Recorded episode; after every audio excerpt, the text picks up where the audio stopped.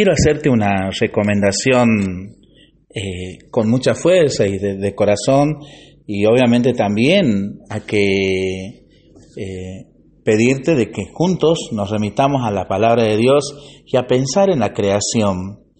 Pero más que nada pensemos en el texto del Génesis capítulo 2 versículo 24.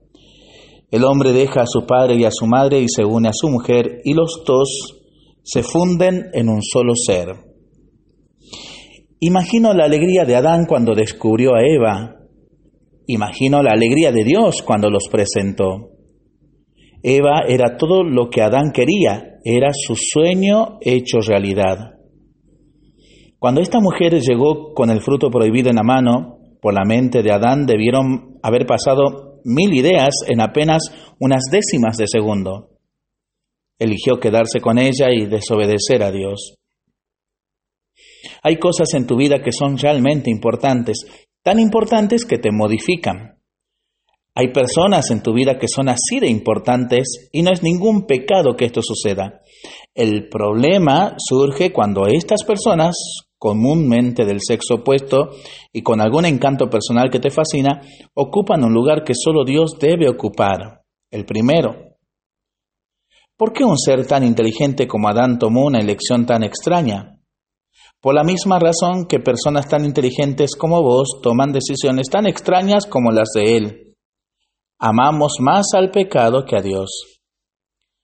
Eva era todo lo que Adán había soñado. Por eso, en el momento de la decisión, pesó más la relación que había establecido con ella que la que tenía con Dios. Igualmente nos sucede a nosotros. Cuando optamos por el pecado, por separarnos de Dios, elegimos a la persona, a la acción o a la palabra que sentimos más real que Dios en nuestras vidas porque amamos o deseamos eso más que a Él. Es simple. El pecado nos gusta porque en apariencia nos satisface. Nos gusta la primera sensación que sentimos, la última a veces no tanto. Si Dios para ti no es un ser real, cuando la tentación se presente, tendrás graves problemas para elegirlo. Nadie elige una idea. Si para vos Dios se resume en una serie de normas éticas morales y algunos ritos básicos, es absolutamente natural que no lo elijas. Nadie elige un comportamiento. Si por el contrario Dios es tu amigo real, con quien conversas diariamente, a quien le das la última palabra en tus decisiones, en todas, tus chances de victoria aumentan.